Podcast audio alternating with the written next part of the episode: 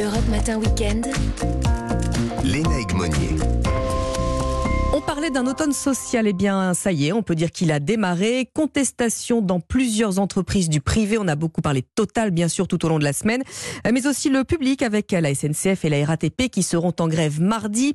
Les organisations de jeunesse fidèles, UNEF, MNL et Villicenne euh, suivent aussi euh, le mouvement. Euh, bonjour Céline Verzelletti. Bonjour. Vous êtes secrétaire confédérale CGT. Merci beaucoup d'être avec nous ce matin sur Europe 1. Ça y est, c'est un grand mouvement social qui est lancé. Eh bien, euh, écoutez, nous l'espérons en tout cas, et c'est vrai que ça fait déjà plusieurs semaines, je dirais qu'il y a euh, des salariés qui sont euh, en mobilisation dans leur entreprise, notamment sur les questions salariales. On a vu qu'il y a eu aussi la journée du 29 septembre, qui était aussi une journée interprofessionnelle de grève, où on a pu comptabiliser à, peu près un million de salariés qui étaient en grève sur les questions salariales. Et bien évidemment, on le voit, cette mobilisation s'étend à, différents secteurs. On a vu donc, et on voit encore d'ailleurs une mobilisation, une forte mobilisation dans les raffineries, euh, il y aura des mobilisations à, la RATP, dans les transports, à la SNCF, au niveau des centrales nucléaires, dans la fonction publique. Oui, euh, ça s'étend au niveau du secteur automobile aussi.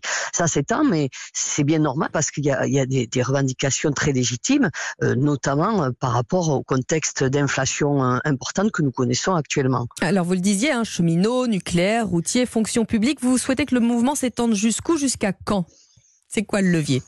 Alors ça, c'est euh, nous nous pensons que euh, tous les salariés devraient pouvoir euh, avoir des revalorisations salariales. Alors bien sûr, les, les, les plus précaires, les plus bas salaires, ça, ça paraît évident hein, puisqu'il y a un, un, nombre conséquent de salariés qui, qui touchent aujourd'hui le SMIC et pour vivre aujourd'hui avec avec le SMIC, c'est très difficile. Mmh il y en a qui gagnent moins hein, puisque ils sont ils sont en temps partiel souvent subis et notamment ça c'est beaucoup de de, femmes hein, dans des métiers euh, très précarisés. Et puis euh, il y a tous les autres aussi qui de toute manière doivent pouvoir avoir euh, des augmentations de salaire. Donc ça, ça se déjà c'est sur des cahiers revendicatifs des entreprises, hein, c'est-à-dire que c'est au niveau de l'entreprise, en tout cas quand c'est du privé, que les salariés doivent s'organiser avec les, organisations syndicales lorsqu'elles sont sur place mmh. pour demander des négociations avec le patron, hein, puisque c'est l'employeur. Bien évidemment, il faut négocier avec l'employeur pour que pour qu'il y ait des revalorisations de, de, de tous les salariés de l'entreprise. Euh, donc, et, et, ça, forcément, en fonction euh, de la mobilisation, de la force que peuvent déployer euh, les salariés, euh, le, on, arrive à, à, arracher, on va dire, des, des augmentations. Mais pour nous, il nous semble que il faut à minima que ces augmentations soient du même niveau que l'inflation.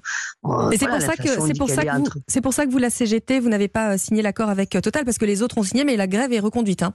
Oui, tout à fait, parce que en effet, là, dans les raffineries, les salariés qui sont en grève estiment que euh, ce qui a été proposé par l'employeur, c'est-à-dire il y a d'abord 5% euh, de revalorisation sur la rémunération fixe plus 2% de, de, de, rémunération qui est plutôt variable. Donc les 5%, ils les estiment en dessous de l'inflation. Donc euh, ça veut dire que la rémunération fixe est en baisse par rapport au, au coût de la vie, et ça c'est pas acceptable. C'est pour ça que nous, on regarde le pouvoir d'achat aussi qu'on peut avoir, il ne peut pas baisser par rapport euh, justement à l'inflation. Le problème est là. Et c'est vrai que même dans la fonction publique où il y a eu par exemple 3,5% d'augmentation, eh bien euh, on a estimé que euh, par rapport au retard que ça avait pris, parce qu'en plus ça fait là les salaires sont gelés et ça c'est dans la plupart des secteurs professionnels depuis très longtemps. Oui. sans compter l'inflation, les salaires ils ont ils sont gelés depuis des années.